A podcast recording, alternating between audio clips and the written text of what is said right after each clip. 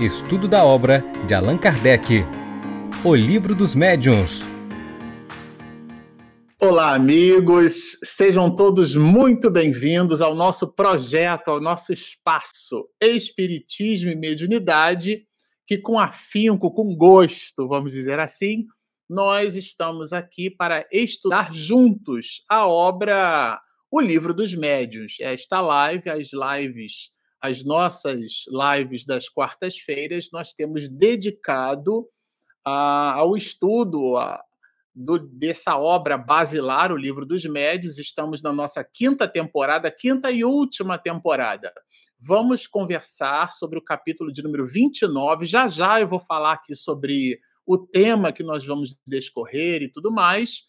Antes, falando de livros, vocês sabem, nós vamos nos servir desse opúsculo amigo, a obra Vida Feliz. Com ela, nós vamos, é, à guisa de introdução aqui da, da nossa live, nós vamos ler nas anotações de Joana de Ângeles, que se serve da pena segura do nosso médium e humanista baiano Chico, o Divaldo Pereira Franco, nós vamos, na mensagem de número 61, ler assim: A tua posse em relação aos bens terrestres é relativa. Num mundo transitório no qual tudo passa, o que agora te pertence, amanhã terá mudado de mãos. Usa, mas não abusa dos recursos de que disponhas. Não te escravizes ao que detens por momentos evitando-te sofrimentos quando se transfiram para outrem. Os únicos bens de duração permanente são os tesouros dos sentimentos, da cultura e das virtudes. Acumula tesouros no céu, ensina o Evangelho. Vamos orar. Querido Mestre Jesus, companheiro incondicional de todos os instantes, Aqui estamos nós, Senhor, ainda que tropeçando por sobre as nossas próprias idiosincrasias, ainda que tendo como obstáculo a nós mesmos, buscamos no ideal de serviço, na reflexão, no estudo e na ponderação constante, o acerto de nossas almas o comportamento reto, ético, probo na tua direção. Mas analisando um pouco mais as nossas estruturas íntimas, nos reconhecemos muito frágeis. E por isso te solicitamos o concurso, a fim de que messes de luz a tua misericórdia, que se expressa nos favônios que nós recolhemos e encontramos no diário, que esses, através deles, nós, te reverenciando o nome, te pedimos para que eles se estendam, já que somos reconhecidamente crianças espirituais. E por isso te pedimos mais uma vez, para que esta misericórdia possa permanecer entre nós, hoje, agora e sempre. Bom, hoje eu já vou adiantar para vocês que essa parte do capítulo de número 29, ela é carregada de emoções. Nós temos aqui uma quantidade importante de anotações. A gente vai tentar aqui conversar sobre algumas delas, sociedades propriamente ditas, não é isso, Regina? Aqui nós fizemos um apanhado. Deixa eu colocar o nosso protagonista da noite, né? Por ele que nós nos servimos, sociedades propriamente ditas. Eu vou é, fazer aqui uma volta no livro. Nós fizemos uma série de anotações juntos. Olha, é, reuniões é, e sociedades espíritas. Então, o primeiro tema que nós observamos juntos foi esse aqui: reuniões em geral. Aqui Allan Kardec estabelece, como o próprio nome sugere, dá um panorama geral. E agora ele entra na especificidade, quando ele diz dessas sociedades espiritistas propriamente ditas. Então, ele trabalha um aspecto que nós estudamos juntos na, na live passada, né, no encontro passado, e agora é, na segunda quarta parte do capítulo 29, já que ele divide o capítulo em quatro partes, e nós, portanto, combinado entre nós aqui é seguir a própria divisão de Allan Kardec, do mestre de Lyon, a gente não vai inventar a roda, ele dividiu o capítulo em quatro partes, faremos quatro lives. E agora essa live vai tratar das sociedades propriamente ditas, ou seja, especificamente das características, né? E aí ele trabalha antes o lato senso e agora o estrito senso. Nas sociedades em geral, nós vimos uma série de considerações, fizemos anotações aqui, uma série de anotações importantes.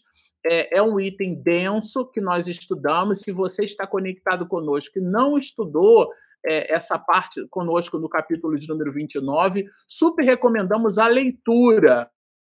E se você já fez a leitura, claro, a releitura. Agora, nessa live, nós vamos estudar a parte que trata das sociedades propriamente ditas. Bom, um, uma observação que a gente não pode deixar de fazer é que Allan Kardec, com este capítulo, com esta parte né, do capítulo 29, ele pretende falar da especificidade daquilo que a gente pode traduzir nos dias do século XXI como sendo as reuniões da casa espírita. Não necessariamente até reuniões mediúnicas, porque ele fala das sociedades de um modo geral, grupo de pessoas que buscam convergência para uma determinada finalidade, um ponto em comum. E ele, portanto, fala das reuniões em geral, como nós tratamos, elas são, é, elas se constituem de especificidades, tá? É, isso é importante a gente entender. Quer dizer, as reuniões é, elas têm suas características, e nós vimos aqui reuniões instrutivas, reuniões frívolas, né, que são essas as especificidades a que estamos nos referindo, tá? É, mas ele dá uma dica: aqui devemos lutar contra algumas dificuldades especiais, então ele cita aqui, ele vai citar a gente já vai entender que dificuldades especiais são essas, oriundas dos próprios laços existentes entre os seus membros. Eu vou adiantar já para você, a, a vocês, a guisa de spoiler, né? Que Allan Kardec, de novo, aqui nas sociedades propriamente ditas, vai é, é, citar, vai privilegiar os grupos menores, as assembleias, que ele chama de assembleias, né, as sociedades, formadas por muitas pessoas, essas casas espíritas assim, com mil pessoas, duas mil pessoas, instituições muito grandes, é tudo muito maravilhoso. Mas quando a gente observa as anotações do codificador da doutrina espírita, ele possui observações. Veja, não são receitas de condenação, nem muito menos receitas de felicidade sobre grupos menores, mas ele oferece que no ecossistema de uma sociedade com uma pluralidade acentuada, o esforço da convergência de ideias e de ideais será muito maior. Bom, o primeiro ponto, quando ele fala dessa convergência, aqui está escrito na expressão como um laço, né?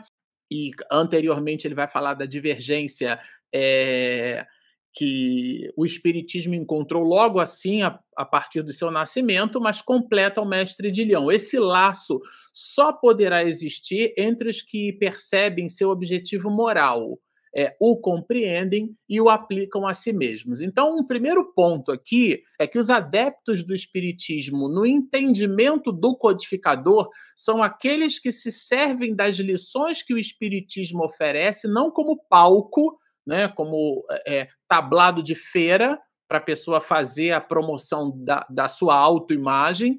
Nós não fazemos uma live como essa para o Marcelo Show aparecer, né? Seria uma grande ingenuidade até da nossa parte, sobretudo considerando o volume de, de observações que a gente tem estudado de Allan Kardec. Não. O objetivo aqui é trazer, é pôr luzes, usando uma ferramenta como essa do século XXI, no século 22, 23, existirão outras ferramentas, tá certo? A base de holograma e por aí vai. A gente vai se servir do instrumento, do meio, mas o objeto das nossas atenções, ou deve ser o objeto das nossas atenções, é a aplicação moral em nós mesmos. daquilo que a doutrina espírita traz como elemento de observação. Então, o livro dos médios traz uma mensagem, o de que nós somos espíritos. E o que é que a gente faz com isso? Não é uma, uma informação para a gente conversar com uma roda de amigos num barzinho e mostrar que a gente tem conhecimento transcendental sobre espiritualismo. A ideia não é essa.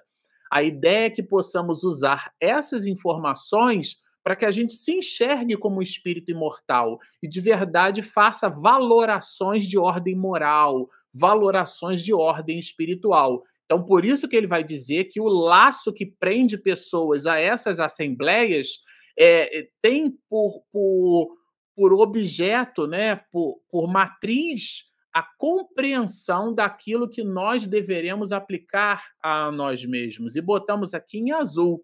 Entre os que nele só veem fatos mais ou menos curiosos, nenhum laço sério pode existir.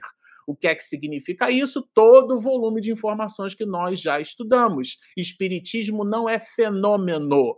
O espiritismo tem um objetivo moral. O que é o espiritismo? O espiritismo é uma ciência que estuda a natureza, a origem e destino dos espíritos, portanto, a nossa origem, a nossa destinação, bem como de suas relações com o mundo corporal. As nossas relações de espíritos encarnados, que Allan Kardec chamou de alma, interfaceando com outros espíritos imortais que estão na erraticidade e no plano espiritual. Colocando os fatos acima dos princípios, vejam existe uma sutileza muito grande nessa expressão. Os fatos acima dos princípios, ou seja, valorando, né? colocando em primeira ordem.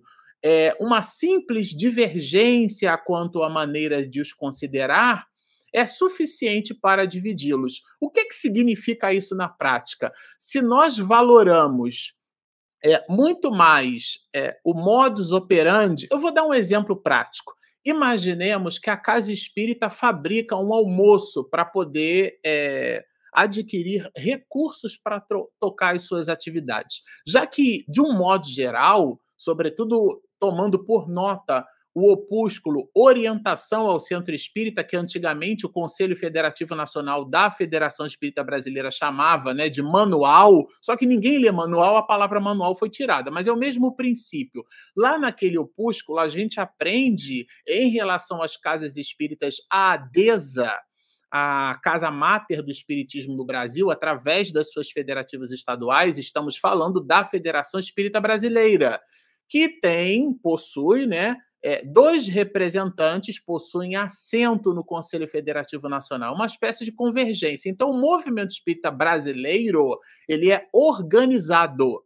Nesse sentido, se você entra num templo budista, você vai encontrar todo um aparato que vai reconhecer, promover e dignificar a imagem do príncipe Siddhartha Gautama, mais conhecido como Buda, que em sânscrito significa o iluminado. Se você entrar numa, numa egrege, né, numa reunião de fiéis, numa construção protestante, o um movimento né, de protesto construído por Calvino e por Lutero, você encontrará ali as paredes nuas, somente a, a, a cruz como um símbolo do cristianismo, uma espada vertida para baixo. Se você entrar num templo católico, você terá ali nas suas construções a assinatura daquele templo estabelecido, reverenciando aquelas criaturas humanas que escreveram a sua história ascensional em direção a Jesus. Na casa espírita, nós também temos essa espécie de assinatura um movimento que quantifica e qualifica o modus operandi da casa espírita.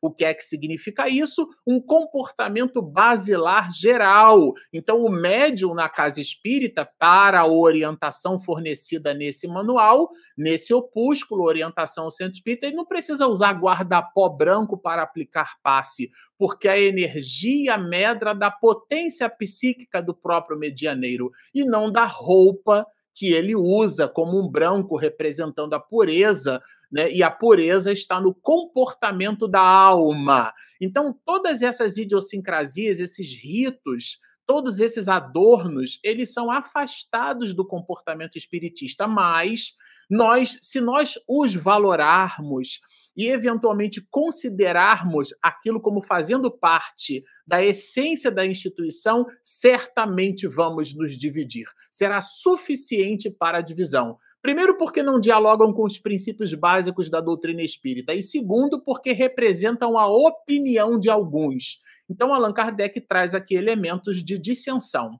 O mesmo já não ocorre com os primeiros, ou seja, quem são os primeiros? São os que adotam os princípios da doutrina e não os fatos, né? É, é a essência, é o que e não o como, tá certo? Não, não acontece com esse primeiro, que observam as questões morais, né? Não podem haver duas maneiras de encará-la. Ou você observa os princípios da doutrina espírita, ou você observa o comportamento aplicado àquela circunstância. Né? Então a gente tem que tomar muito cuidado. Por isso que nós, quando estudamos espiritismo, no movimento espírita, nós qualificamos. Isso é doutrina espírita, isso é movimento espírita. O movimento espírita é a execução feita por seres humanos, por nós seres humanos, que somos perfectíveis, somos imperfeitos.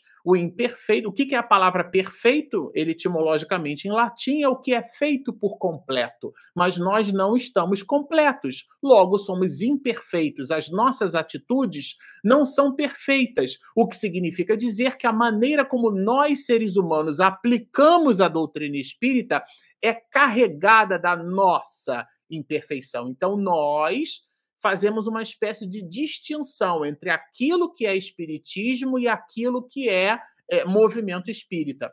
Uma sociedade na qual aqueles sentimentos é, se achassem partilhados por todos, em que os seus componentes se reunissem com o propósito de se instruírem pelos seus ensinos dos espíritos e não na expectativa de presenciarem coisas mais ou menos interessantes, ou seja, o fenômeno, ou para fazer que a opinião de cada um prevalecesse, seria não só viável, mas também indissolúvel. Então, aqui ele estabelece realmente o alicerce primordial, que é a adesão do espiritista ao ensino, àquilo que a informação que os espíritos trazem pode, pode esse ensino, essa informação valorar ou revalorar a nossa forma de enxergar o mundo.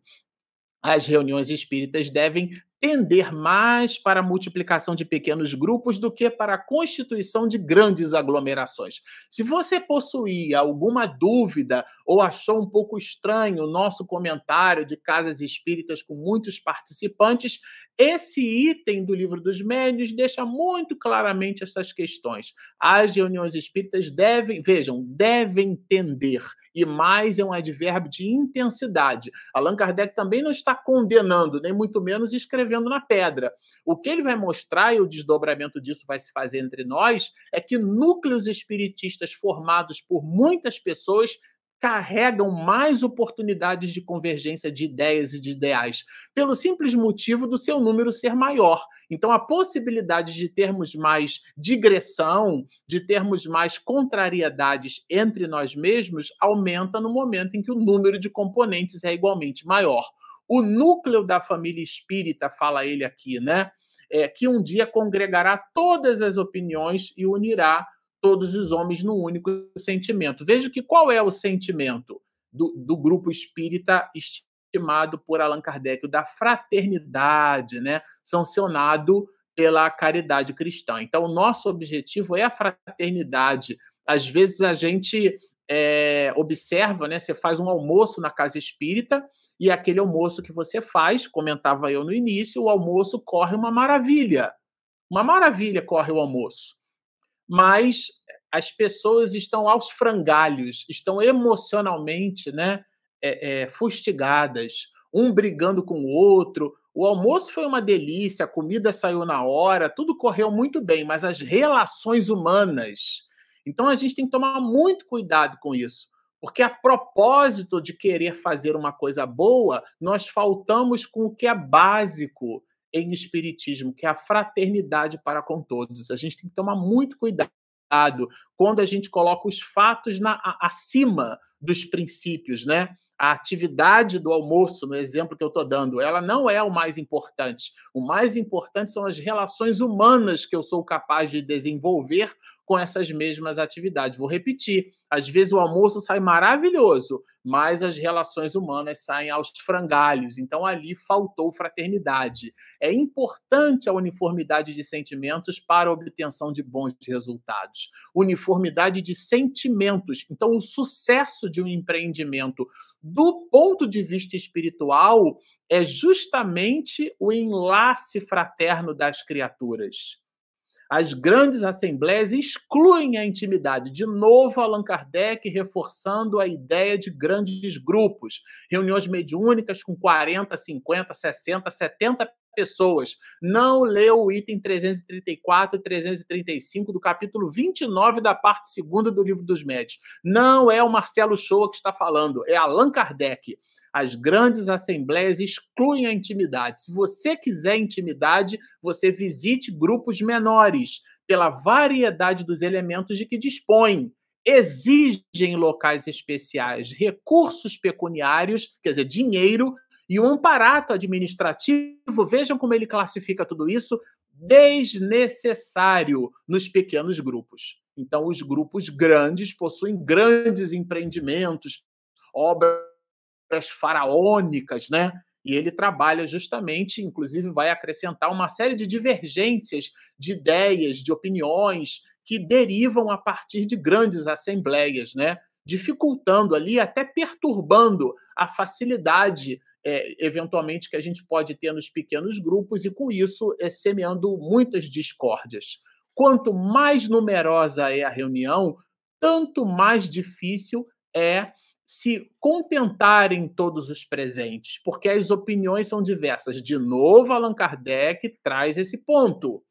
Cada um, vejam, quererá que os trabalhos sejam dirigidos segundo o seu modo de entender. É o ponto de vista de cada um, né? O ponto de vista é sempre a vista de um ponto. A gente quer que a nossa ideia seja privilegiada por todos. Alguns julgam que o título de sócio lhes dará o direito de impor suas maneiras de ver. Daí as divergências. Ah, eu sou o presidente da Casa Espírita, eu sou o tesoureiro, eu faço parte do conselho deliberativo. Gente, o que, que é isso? Né? Casa Espírita, nós não temos visão é, litúrgica, hierárquica no movimento espírita, ou pelo menos não deveríamos ter. O presidente de uma casa espírita não é um sacerdote druida, não é um monge tibetano, né, do mais alto grau e nirvana, que ele entra na casa quase que volitando e todo mundo tem que reverenciar como se fosse uma criatura celestial e divina. Isso não existe. Somos todos companheiros de ideal. Quando nos enxergamos, a gente não olha para cima, nós olhamos para o lado, um para os outros, nem para baixo. Estamos todos mergulhados num corpo de carne, tendo é, episódios de bondade, episódios, episódios de raiva, episódios. Nós, ninguém vive uma linha reta. Quem vive uma linha reta já morreu, né? Uma linha reta no eletrocardiograma morreu. Pode enterrar. Caixão e vela preta, morreu. Não, nós temos picos e vales, altos e baixos. Essa é a dinâmica da criatura humana tá certo? Essas receitas de bolo, esses comportamentos muito templates, né? Existe uma distância entre o estado desejado, aquele que eu desejo alcançar, e o estado aonde eu me encontro. O nome dessa distância em psicologia chama-se frustração. Então, se eu quiser ter o comportamento do Dr. Bezerra de Menezes, se eu ler lindos casos de Chico Xavier em Ramiro Gama, eu vou me frustrar querendo copiar a atitude de Chico. Por isso que Jesus ele resolveu essa encrenca dizendo: quem é fiel no pouco, o será no muito. Então nós é, devemos não projetar o nosso ego, mas entender que as relações na casa espírita, essas relações são relações de igualdade. Nós não olhamos uns para, para os outros em função do, do encargo que possuirmos. Nada disso. Isso é de uma tolice que não tem mais tamanho. Então, por isso que aumentam as divergências, né? aumentam o mal-estar, aumentam a desunião, porque, inclusive, nos distancia do objetivo primordial da, da doutrina espírita. E ele vai falar que os grupos pequenos não estão sujeitos a essas mesmas flutuações. De novo, vai pontuar os grupos pequenos. E se você acha que isso daí foi o suficiente, Allan Kardec continua, ele investe a dissolução de um pequeno grupo passa despercebida, porque é pequeno, né? E além disso, se um se dispersa, 20 outros se formam ao lado. Aí vejam, ora, 20 grupos de 15 a 20 pessoas, inclusive coloco o número. 20 grupos né, de, de 15 a 20 pessoas, se você fizer uma conta rápida aí, vai dar quase que 200 pessoas ali flutuando. Obterão mais e farão muito mais pela propaganda do que uma assembleia de 300 ou de 400 indivíduos. Vejam só, hein? Ele está aqui trabalhando é, é, pressão é igual a força sobre área, né? Fórmula de física, né? Ficar fácil de você entender isso assim. Se você pega um estrado de uma cama sem um colchão, você pesa 90 quilos e você fica em cima do estrado em pé, é uma coisa. A força que você exerce, a pressão, né? Que você vai exercer é uma pressão muito grande, porque a área, considerando os pés que estão ali postos na, na ripa, né?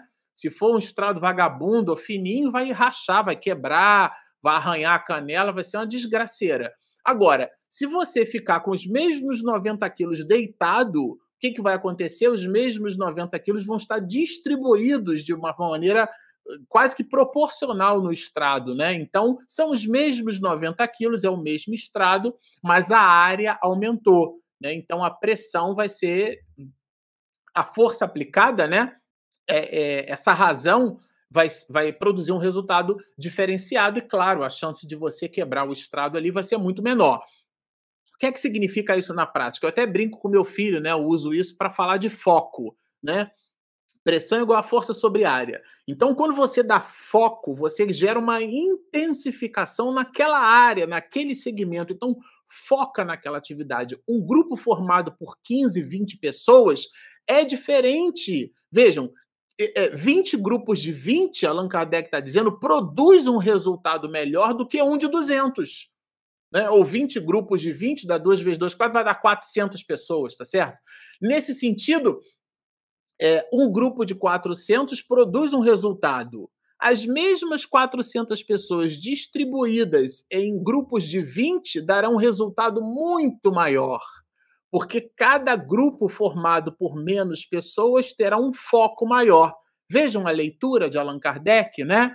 Então, os membros de uma sociedade que agirem da maneira que acabamos de descrever não seriam verdadeiros espíritas, aqueles né, que buscam dissensão, que buscam fio desencapado, aqueles que criam encrenca com tudo, aqueles no exemplo do almoço que a gente deu, que estão mais preocupados com o resultado financeiro da casa espírita, já que reunião pública, por exemplo, foi o que a gente comentou no início. A gente não recolhe dinheiro na reunião pública, ou pelo menos essa não deveria ser uma prática de uma casa espírita sobretudo aquelas adesas, né, que se servem ali do orientação ao centro espírita, porque dai de graça o que de graça recebeste. A gente, a Casa Espírita, de modo geral, não cobra, nem faz propaganda. A gente, a Casa Espírita cria mecanismos que alguém tem que pagar a conta de luz, alguém tem que pagar né, as despesas que, que a Casa Espírita, como uma sociedade civil como outra qualquer tem, é um CNPJ, ela tem uma expressão dentro da sociedade, é uma entidade jurídica, uma pessoa jurídica, paga impostos, tem que recolher é, é, atributos fiscais, isenção fiscal em cima de, do protocolo de determinadas documentações, precisa pegar o seu estatuto, lavrar o seu estatuto. Existe uma dinâmica administrativa que precisa estar posta. Então, alguém precisa pagar a conta de luz. Alguém deposita, visita lá os aposentos sanitários e troca a toalha, troca, recolhe o lixo do banheiro, é, o papel higiênico quando está acabando. A gente lembra muito do palestrante fazendo a palestra, mas alguém precisa desenvolver esse tipo de atividade. Alguém precisa varrer a instituição. Quem é que varre a instituição? É o colaborador? Né? É o voluntário? Ou a Casa Espírita vai pagar um funcionário para fazer? Vai dar dignidade para alguém que está precisando de dinheiro vai assinar a carteira daquela pessoa? Se assinar a carteira, os compromissos fiscais, o recolhimento do fundo de garantia, as férias, o décimo terceiro, quem é que vai pagar? Vejam quanto encrenca, né? Então, nesse sentido, aquele de nós que, através desse enlace administrativo, cria mais problema do que não entende que aquele movimento espiritista, que a, aquela casa espírita tem por objeto a fraternidade, esses não seriam verdadeiros espíritas, né? Porque a caridade e a indulgência são o principal dever da doutrina. Allan Kardec coloca isso de uma maneira muito, muito, muito óbvia até, né? Certamente não pertencem a essa terceira categoria, a dos espíritos que de fato é, é, estão ligados a, são os espíritas, é, os espíritas cristãos, porque o item 28 lá do capítulo terceiro da primeira parte, né, é, que é o que Allan Kardec inclusive menciona aqui, ele chama de espíritas cristãos, aqueles que praticam a, o, o que é estudado, tá certo? Bom, é, não nos esqueçamos de que o Espiritismo tem inimigos interessados em impedir sua marcha. Isso aqui é um ponto muito interessante, porque o que a gente estudou juntos aqui, um dos primeiros escolhos, né, a palavra escolho na tradução significa empecilho, um dos primeiros empecilhos para o espiritismo prático é, de fato, o da obsessão. E existem pessoas, né, companheiros de ideal, que estão até de alguma forma enovelados, estão envolvidos é, pessoalmente falando, num ideal de serviço, mas a maneira de executarem esse ideal de serviço, eles são um trator na contramão. Passam por cima de tudo e de todos, né? Então, às vezes, a, a, a ideia da pessoa é até interessante, é nobre, mas a maneira de trocar com os companheiros, ela fere, ela magoa, ela cria irritação nas outras pessoas. Então, e a espiritualidade inferior usa essas criaturas é, estabelecem conexões carregadas e carreadas de, de obsessão para impedir a marcha do espiritismo, tisnando o bom nome da doutrina, né? Através dessas pessoas que, num primeiro momento, estão até muito motivadas por um ideal de serviço, mas a maneira, repito, de implementar esse ideal não é a mais adequada. E ele vai mencionar, Allan Kardec, os mais perigosos não são os que atacam abertamente. Vejam, olha aqui, isso aqui, gente, isso aqui é um seminário de uma hora e meia, mas os que agem na sombra. Então, são aquelas atividades que a gente observa que são na sombra. Quem é, já assistiu aquela trilogia, né, de Star Wars, Guerra nas Estrelas, os Jedi e tal, quando a gente vai observando ali, é, o, o, os Sifis, né, que era o lado negro da força, era justamente quem, quem os Jedi é, buscavam proteger, que era a República. E a República era comandada por um Sif. Né, é, é uma trama. Então, esse lado sombra, a gente não observa, né? Dark side, né? diziam os personagens, né? Então o lado escuro, lá, que a gente não observa, porque o nosso olhar acaba sendo um olhar viciado e a gente tem que ter muita atenção. E a espiritualidade inferior usa isso. E a gente nem percebe que está criando encrenca, está criando dissolução, está criando disse-me-disse, está criando fofoca na casa espírita em função desse lado sombra. É, estes o, o acariciam com uma das mãos e o apunhalam com a outra. Então, realmente, eu ouvi de um amigo né, de vida que nós só somos apunhalados pelos amigos, porque, de um modo geral, ao inimigo, aquele que reconhecidamente estabelecemos né, como inimigo, para esses nós não damos as costas, a gente está sempre à espreita, mas para o amigo a gente relaxa. E como as pessoas são as pessoas, né? Nós não somos perfeitos, somos perfectíveis, eventualmente aquela criatura em processo de evolução, ela nos trai. Então nós tomamos uma punhalada pelas costas e Allan Kardec as recebeu de monte. Quem poderá então afirmar que nas reuniões as pessoas que semeiam a perturbação e a cisania não sejam agentes provocadores interessados na desordem? Ó, e às vezes essa desordem é provocada por um processo obsessivo, que é alimentado, né, potencializado pela própria pessoa, sem dúvida alguma. Não são espíritas verdadeiros. E aqui ele fala do item 28 que ele mencionou lá atrás, né? Tá no capítulo terceiro. Né? Super recomendo vocês relerem, tá? Ele, claro, não são espíritas verdadeiros, nem bons espíritas jamais farão o bem e podem fazer muito mal. É, Allan, é, Divaldo Franco, né, quando trabalha esse conceito de Allan Kardec, ele vai dizer: existem pessoas que, quando tem uma intriga numa casa espírita, saem da instituição e não fundam uma outra casa espírita, afundam o bom nome da doutrina porque levam no racha, né, na dissolução, levam a intriga, levam a maldade, levam a fofoca, levam a enganação, e a gente não pode considerar como móvel, o espiritismo não promove, ou não deveria em nós incitar ou promover esse tipo de coisa. Por isso que eu comentei com vocês que o capítulo 29 ele é tenso, ele é denso e tenso, tá? Graças a manobras escusas, gente, isso é texto de Allan Kardec graças a manobras escusas que passam despercebidas, semeiam a dúvida, a desconfiança e a inimizade. Será que é isso mesmo? Isso tem um nome, né? Intriga. Menina nem te conta, então não conta mesmo. Sabe, se aquilo que você vai falar são as três peneiras de Sócrates, né, escritas ali por Platão, as três peneiras, isso que você vai me contar é, é verdadeiro? Pode ser uma mentira. Isso é a primeira peneira. Depois, aquilo tem alguma utilidade, ainda que verdadeiro? Aí você avalia. E se for verdadeiro e, e, e, ainda assim, e junto com isso, for útil, esse binômio que é, é algo verdadeiro e de alguma forma traz utilidade, né? E aí a gente precisa entender o que é a utilidade, porque utilidade na percepção platônico-socrática é o que promove o bem. Então, Sócrates vai nos dizer: isso que você está me dizendo promove o bem. São as três peneiras de Sócrates. Então, não semeie dúvida, faz uma pausa, né? faz uma reflexão. Nós, às vezes, agimos de uma forma muito apaixonada. Com gente dessa espécie, vejam a expressão, né?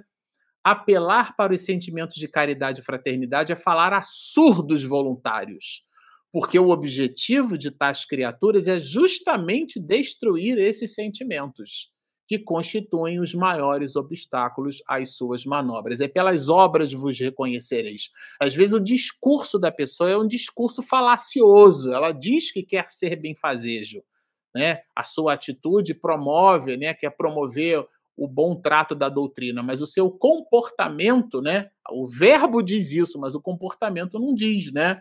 Então, é, deverão, porventura, deixar que o mal passe sem dizer coisa alguma e aprovar tudo pelo silêncio? De modo algum, pois esse é um direito que lhes assiste, constituindo mesmo um dever. Mas, se a intenção que os anima for realmente boa, elas emitirão suas opiniões, guardando todas as conveniências e usando de cordialidade, com franqueza e sem subterfúgios. O que é que significa isso? Você pode dizer qualquer coisa para qualquer pessoa. O problema não está no que você diz, mas na maneira como você fala. Pode-se, pois, estabelecer como princípio que todo aquele que numa reunião espírita provoca desordem ou desunião, se a sua fala numa reunião administrativa na casa espírita balança a roseira, ostensivamente ou de maneira disfarçada, a pessoa joga, né? Joga só uma frasezinha de efeito, tá certo? Por quaisquer meios, passa um e-mail como meio, tá certo? Coloca, bota um bilhetinho pro outro, faz uma conversinha de pé do ouvido antes da reunião mediúnica, manda uma mensagem de WhatsApp, enfim, por qualquer meio, é um agente provocador, ou pelo menos um mal espírita. Gente, isso aqui é um outro seminário de uma hora e meia, do qual os outros se devem desembaraçar quanto antes. Deve ficar livre dessa pessoa, desembaraçar, porque está embaraçado tá ali, ó, junto, né? Junto e amarrado ali, jungido. Os homens de bem sempre se acham comprometidos na medida certa, porque existem coisas que a gente até pode fazer, mas não deve, e outras coisas que a gente deve fazer, mas ainda não pode. Esse é o discernimento que se aplica aos homens de bem. Já os mal intencionados se comprometem excessivamente, porque, inclusive, é uma irresponsabilidade nós damos no limite das nossas possibilidades. O Espiritismo não salva ninguém. O que salva é o comportamento que adotarmos no entendimento do espiritismo, não é o fato de estarmos na casa espírita. Ah, menina, ó, segunda, segunda tem reunião pública, eu vou para lá. Na terça tem mediúnica, na quarta tem evangelização, na quinta tem a desobsessão, na sexta tem a sopa. No sábado tem o trabalho de assistência e promoção social. No domingo a gente limpa tudo e na segunda-feira começa tudo de novo. E aí você abandona a casa, abandona a filha, abandona marido. É floresça onde Deus te plantou. Isso daí é uma maquiagem, é uma fuga psicológica. Porque as dificuldades que estão dentro do lar, a gente acha que fazendo na casa espírita está tá pagando, está estabelecendo uma contabilidade com Deus. Não! Então, nesse sentido, esse compromisso excessivo é carregado dessa, dessa má intenção, né? desse, desse comprometimento excessivo, é uma irresponsabilidade. É, um, é bem interessante, né? E, e, e essas pessoas né, são notoriamente malévolas, elas se infiltram nas reuniões, elas possuem caráter duvidoso, elas perturbam eh, aonde elas vão, é uma confusão, né? Prejudicam bastante, são ignorantes, ou seja, ignoram, desconhecem, o ignorante tem certeza de tudo, né? Tudo a pessoa tem frase pronta, tudo ela, ela, ela explica, né? De um modo geral, as pessoas que buscam determinado conhecimento, elas ponderam antes de responder, até médico. Você pergunta para um especialista numa determinada área, ele ouve a sua pergunta e ele pensa, ele reflexiona para responder. Mas o ignorante não. Ele tem a resposta de pronto, ele fala com o peito estufado, como se fosse um pombo no cio. Muito cuidado, né? Os ignorantes de toda a ordem, né? Vejam, os orgulhosos que, pretendendo ter o privilégio da luz infusa, são esses que eu acabei de mencionar. Procuram impor suas opiniões em toda parte e olham com desdém para os que não pensam como eles. Nossa, se você. Aí é o, é o outro que está obsedado, né? O que está obsedado diz que é o outro, diz que ninguém entende ele. Quando a gente estudou o capítulo 23, a gente falou bastante sobre isso. Vejam, guardai-vos principalmente desses oradores insípidos, que querem sempre dizer a última palavra. A pessoa ela é a dona da razão, né? É, é, é como aquela brincadeira, né? Se a culpa é minha, eu boto em quem eu quiser, né? Então, eles querem ter sempre a última palavra. E dos que só se comprazem na contradição. Eles gostam de intriga, eles gostam de disse-me-disse, essas pessoas, né? Uns e outros fazem perder tempo sem nenhum proveito para eles mesmos, porque não entenderam a proposta do Espiritismo, tá certo? Os espíritos não gostam de palavras inúteis. Porque nós nos qualificamos no mundo espiritual não são pelas coisas que falamos, não é o que eu falo aqui com vocês que vai determinar, nossa, mas a condição do Marcelo Show no mundo espiritual. Isso é de uma, de uma tolice enorme. É o que eu faço na vida que determina como será a minha condição no mundo espiritual, tá certo?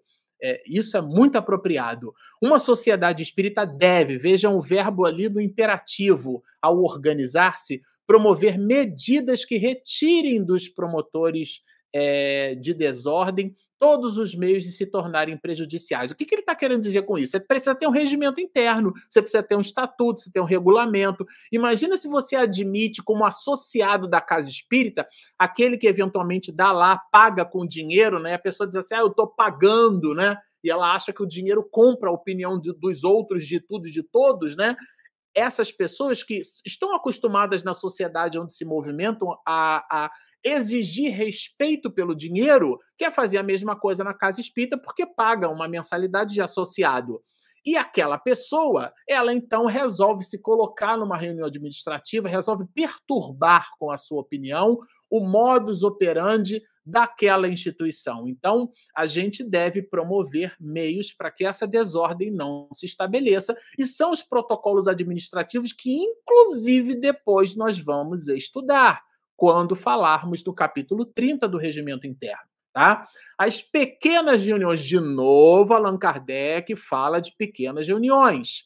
A repetição é um instrumento didático de fixação. De novo, falar ele sobre isso. As pequenas reuniões só precisam de um regulamento disciplinar muito simples para a boa ordem das sessões. Porque se são grupos muito grandes, cada olha o plural são grupos então, cada grupo, grupo de assistência e promoção social, grupo de, de, de, de de evangelização de infância, de juventude, grupo de evangelização de adultos, grupo de ES, de ES de 1, ES de 2, ES de 3, reunião mediúnica, uma, duas, um monte de grupo. Cada grupo precisa ter o seu regimento interno, precisa ter organização. Vejam que o texto diz assim: as pequenas reuniões só precisam de um regulamento disciplinar muito simples. As outras precisam de muitos.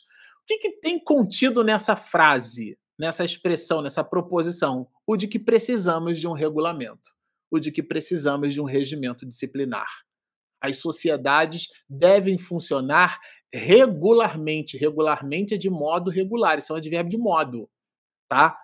É, e elas são elas exigem organização mais completa. Exigem para facilitar o entrosamento umas das outras, né? E daí ele fala da utilidade da utilidade do quê? Do regulamento da Sociedade Parisiense de Estudos Espíritas, né? Que aí mais adiante Allan Kardec vai mencionar no capítulo 30, a gente já vai estudar sobre isso. Os causadores de perturbação não se encontram somente no meio delas, mas também no mundo invisível. Agora sim ele fala dos obsessores. Porque tem aquele, né, que a gente chama de ele não tem espírito de corpo, né? Espírito de equipe, ele tem espírito de porco, né? Com licença do trocadilho. O que, que é o que eu estou chamando aqui espírito de corpo? É o espírito de equipe. O espírito de porco é aquele que só quer criar problema. A ideia dele é até interessante, mas o dia que ele escolhe para falar, o modo que ele escolhe para dizer, a reunião em que ele efetivamente se manifesta, é tudo inapropriado. Então, é espírito de porco. E o mundo invisível, ou seja, os espíritos de ordem inferior, se utilizam dessas pessoas. E ele fala que assim como tem pessoas, há espíritos, né? E que, além de criarem fustigações, protegem as instituições, tá? Então, porque os de ordem inferior, eles investem contra os fracos. E a gente deve ficar, né, observando o nosso comportamento para identificar se nós não somos joguetes dos espíritos malignos, né? Eh, um, um comportamento de massa ali, né? Que a gente está envolvido naquilo ali. Todas as vezes, pois, que num grupo uma pessoa caia na armadilha, vejam que interessante, não é condenar, não é alijar, não é expulsar, é imperioso é, é mais do que na forma imperativa, está explícito aqui, é imperioso.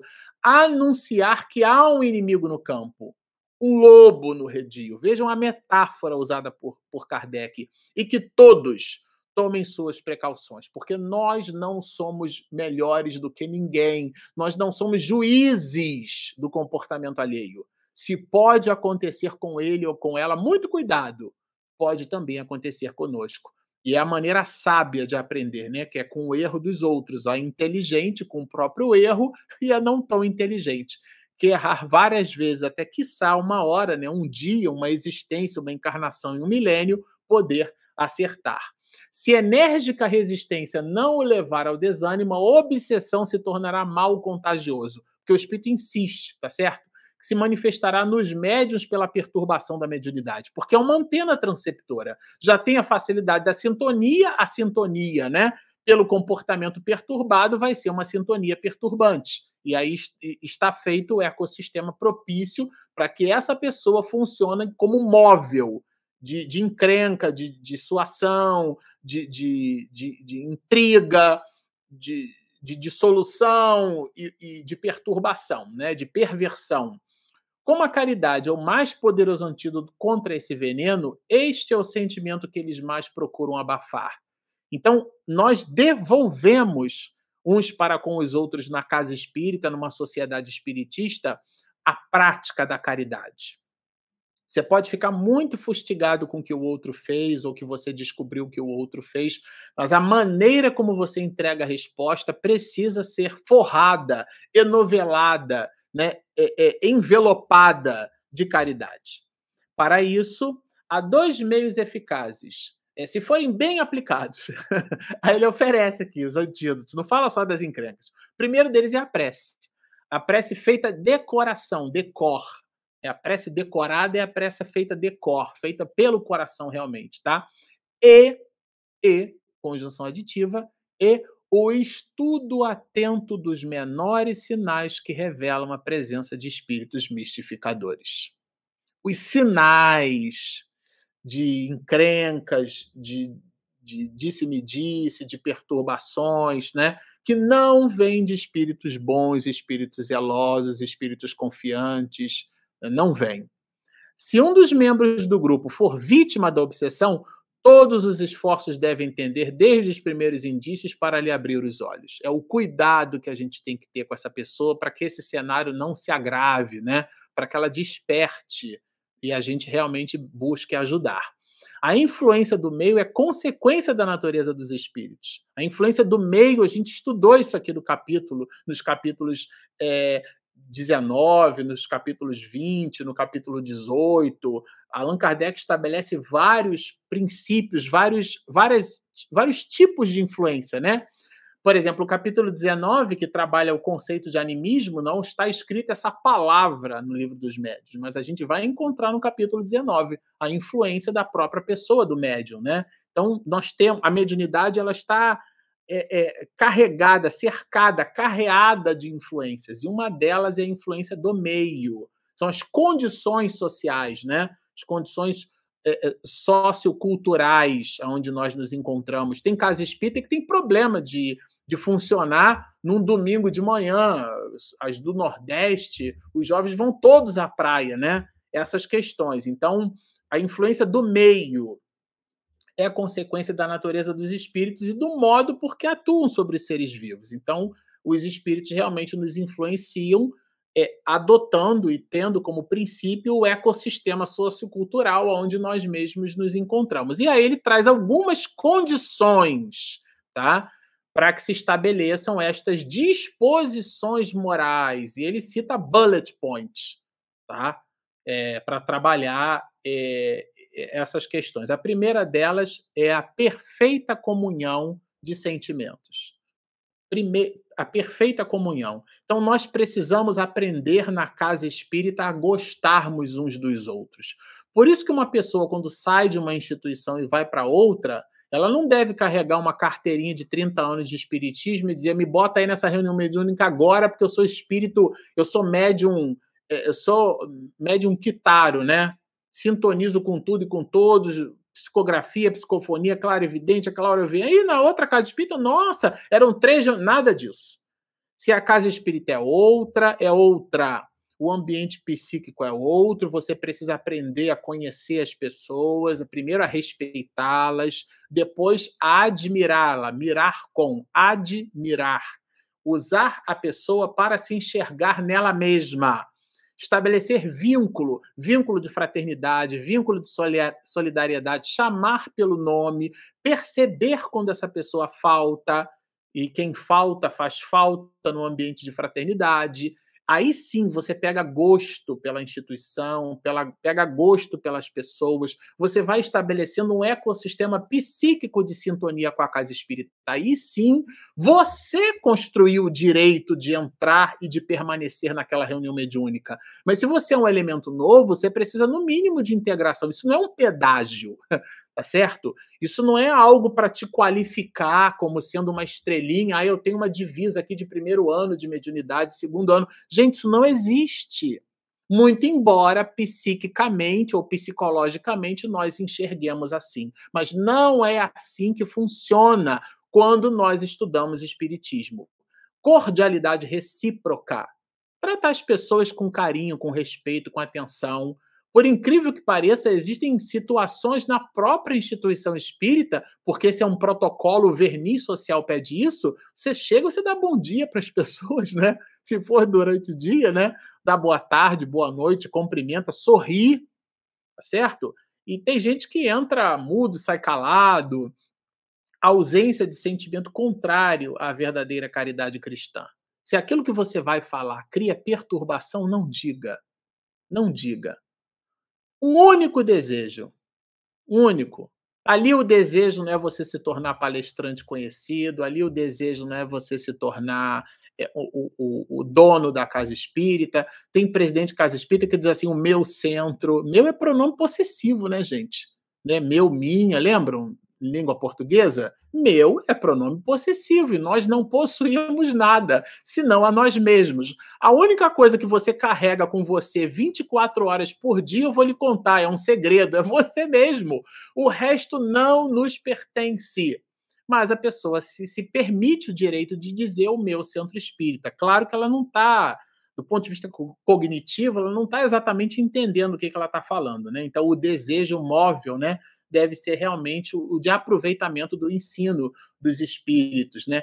Quem esteja convencido de que os espíritos superiores se manifestam com o objetivo de nos fazerem progredir e não para nos divertirem. Então, o, a casa espírita não é um clube. Eu não vou à casa espírita porque eu não tenho o que fazer em casa. Ah, eu vou para o ESD. Por quê? Ah, porque eu não tenho nada para fazer em casa. Vou, vou lá, vou lá no ESD, mó barato lá. Não é esse o propósito. Né? O objetivo não é a diversão.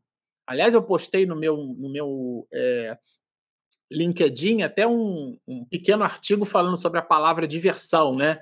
que pode ser considerada também mudança de rota. Né? A palavra diversão como entretenimento e a palavra diversão como mudança de rota, mudança de rumo.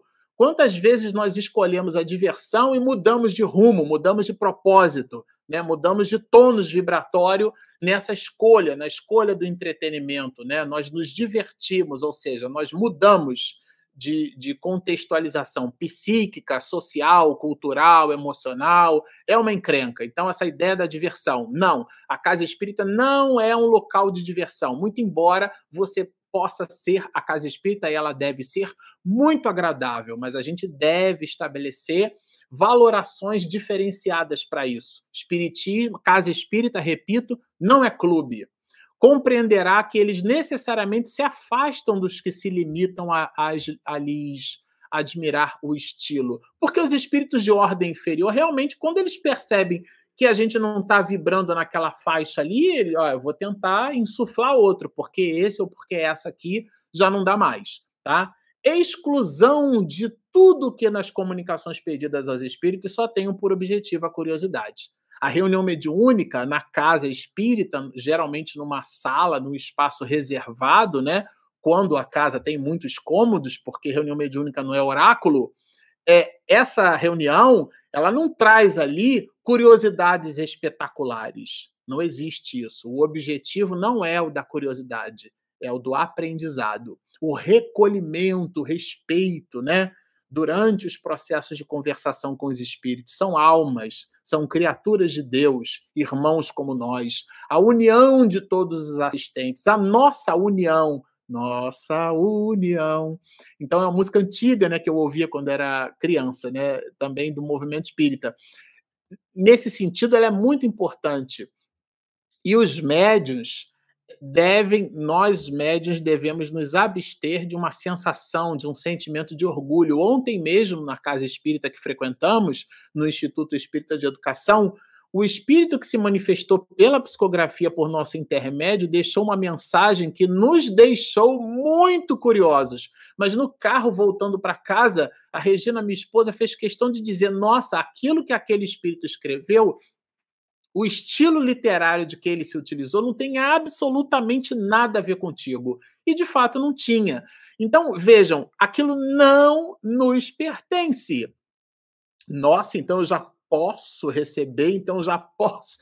Nada de orgulho, gente. Muito cuidado com essa questão do amor próprio, da supremacia, desse desejo exacerbado de querer ser útil, achar que vai usar. Ah, eu estou indo para reunião mediúnica para ajudar. Muito cuidado com isso, tá? Essas condições serão tão difíceis de preencher que não se encontrem quem as satisfaça? Claro que não, né? Né? Não pensamos assim, diz Allan Kardec. Isso é ele, isso é o codificador da doutrina espírita falando. Porque estudando o espiritismo, reconhece-se o verdadeiro espírita pela sua transformação moral, não é pela sua perfeição.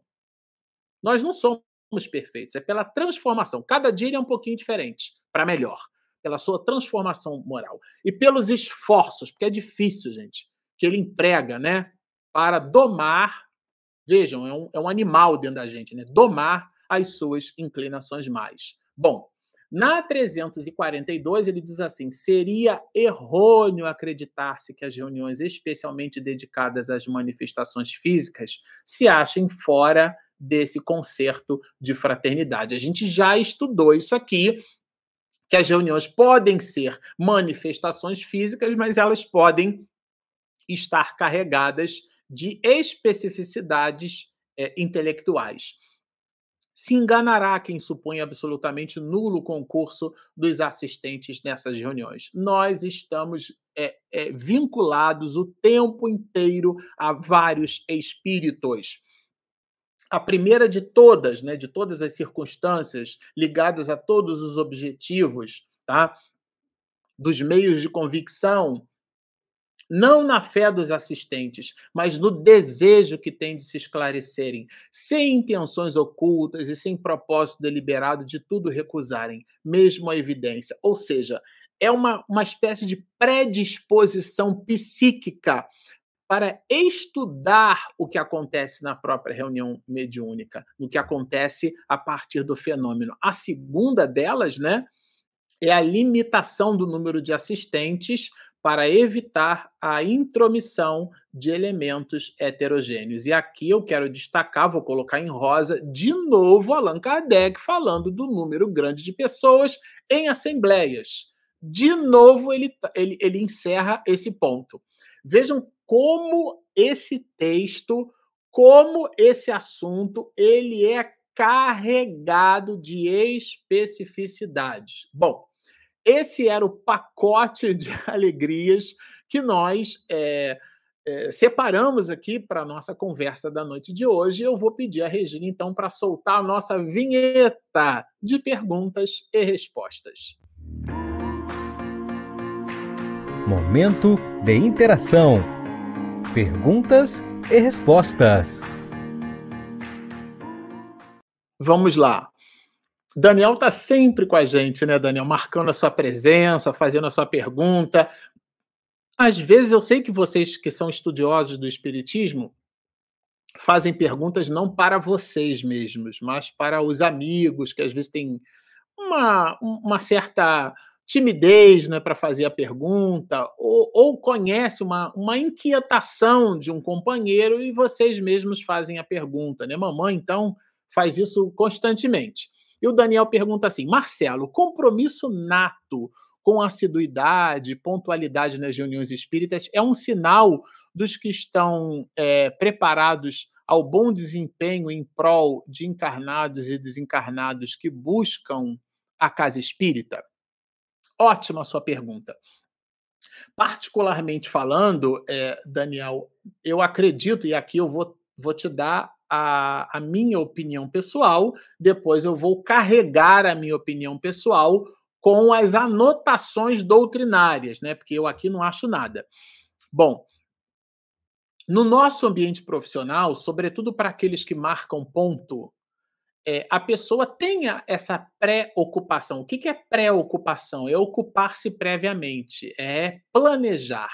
Então, se eu, por exemplo, tenho uma reunião, uma reunião executiva no meu ambiente de trabalho, ou seja, eu vou estar numa reunião, eventualmente presencial, ou mesmo pelo, pelo computador, né? Hoje a gente usa muito né, lá no trabalho, a gente usa o Microsoft Teams, né, para fazer as reuniões e tudo mais. Mas o que, que eu quero, onde é que eu quero chegar?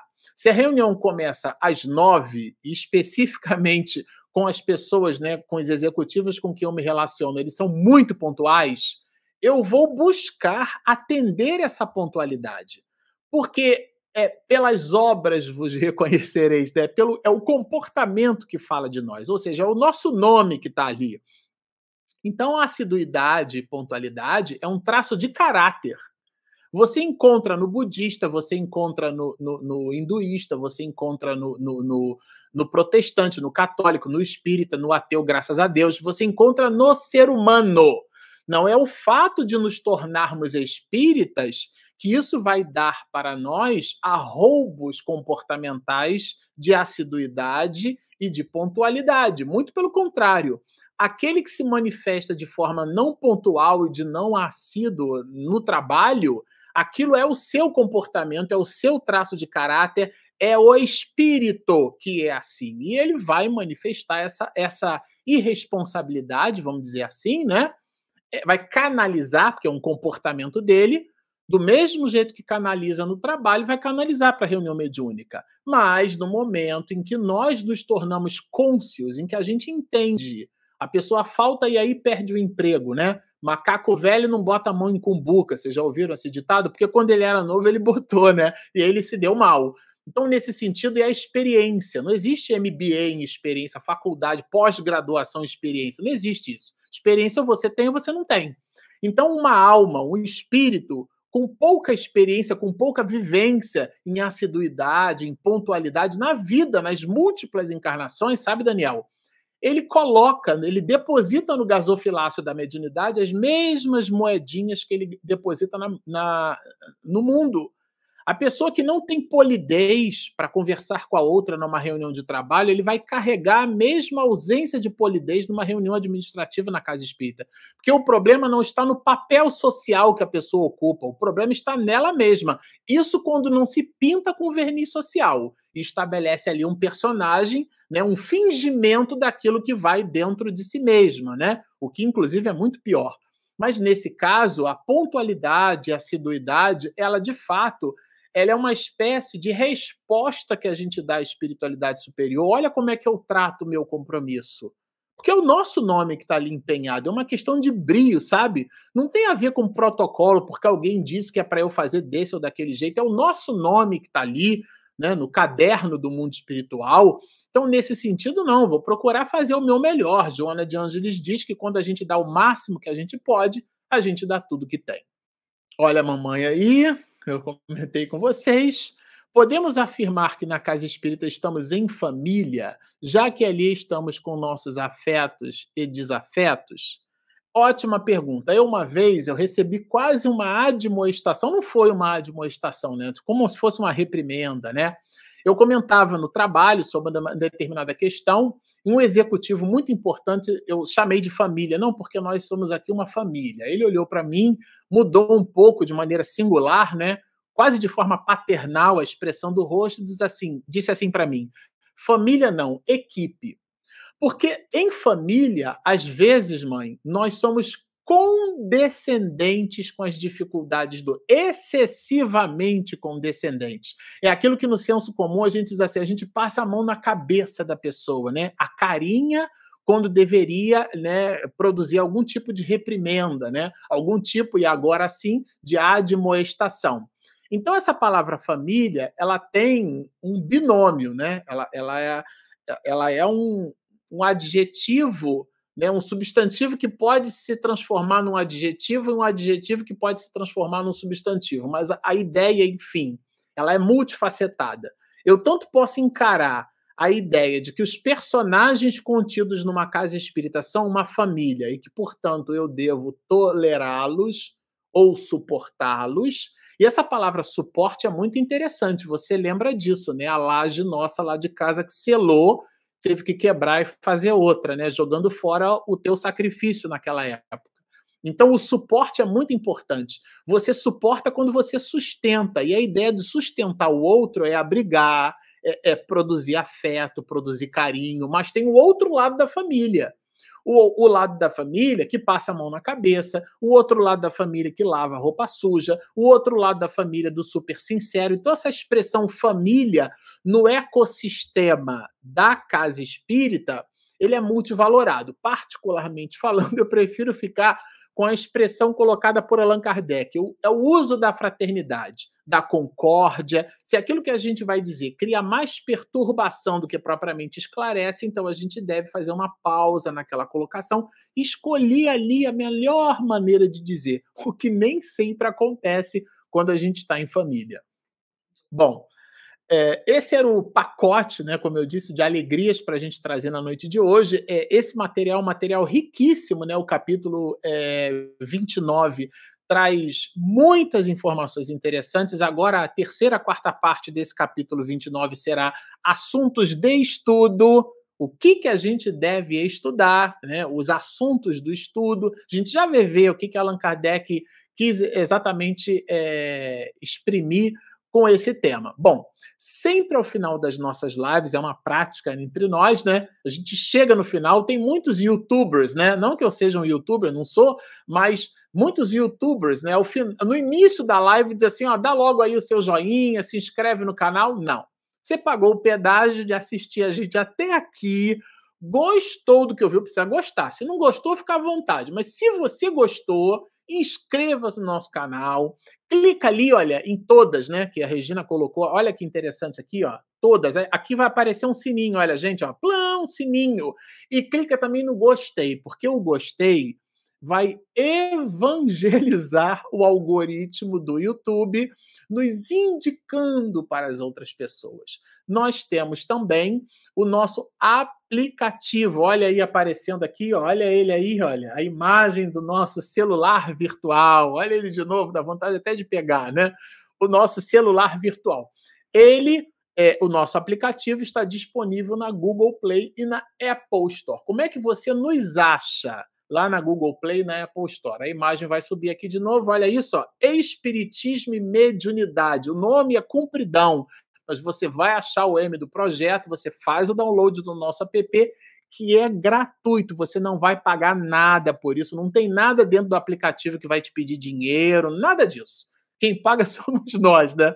A mensalidade do uso do motor e a hospedagem, mas você não vai pagar nada por isso. Ele é gratuito está disponível na Google Play, repito, para quem tem Android, e na Apple Store, para quem tem o telefone baseado em iOS. Bom, são esses os nossos convites. Baixem o nosso app, inscrevam-se no nosso canal, sigam-nos e muita paz. Vamos encerrar a live da noite de hoje conversando com alto e dizendo assim: Estamos muito agradecidos pela oportunidade de serviço pelo estudo, pela reflexão, pela ponderação que a letra constrói no nosso íntimo. E por isso estamos muito gratificados. O contato com as obras da doutrina espírita, a transformação que as anotações dos espíritos de escola, sob a batuta, sob a orquestração, sob a égide do nosso pedagogo do século XIX, do mestre de Leon Allan Kardec, a quem reverenciamos, ainda que saibamos que ele não necessita. Mas respeitamos, reverenciamos e espiritualmente aplaudimos, porque nos servimos deste combustível para seguir. Por isso, satisfeitos que estamos, enovelados, conectados e unidos nesta proposta de servir aos outros servindo a nós mesmos, de distribuir paz, amor e caridade, porque fomos capazes de construir paz, amor e caridade dentro de nós, manipulando todas estas propostas que nos tornam tão felizes, tão aureolados do halo da divindade. Nós, Rabi, te pedimos mais uma vez que a tua misericórdia se faça entre nós, hoje, agora e sempre.